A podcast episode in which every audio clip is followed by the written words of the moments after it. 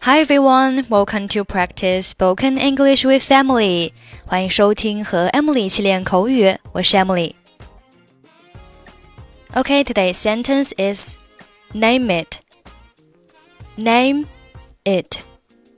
Name it. Name, N A M E，做动词可以表示给什么什么取名字，或者是说出什么什么的名字。Name it 在口语当中的意思就是直说吧。还有一个短语跟它十分的相似，就是 you name it，它的意思是凡是你想得到的，不管什么都有了，或者是都做得了。比如说，我的英语词汇量很大，你能说出来的，我都能写出来。I can memorize many English words. You name it. I can write it out.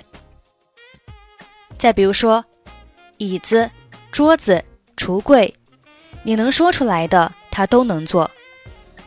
Chairs, tables, cabinets, you name it, he makes it.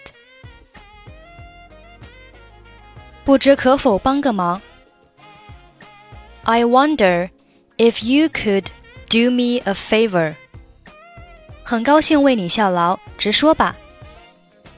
I'd be happy to help you. Name it. 我的打印机坏了，你可以替我打印吗？My printer is broken. Can you print up a copy for me? 当然，没问题。你要我替你编辑版面吗？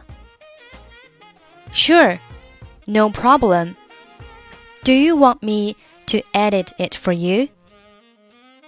要麻烦你了。再说你的文笔也比我的好。Please, you write much better than I do. 这不算什么了。It's nothing. I wonder if you could do me a favor. I'd be happy to help you. Name it.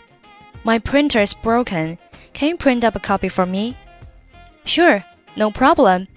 Do you want me to edit for you? Please, you are much better than I do. It's nothing. Okay, that's it for today. 获取节目完整文本，欢迎关注微信公众号“英语主播 Emily”。I'm Emily. I'll see you next time. Bye bye.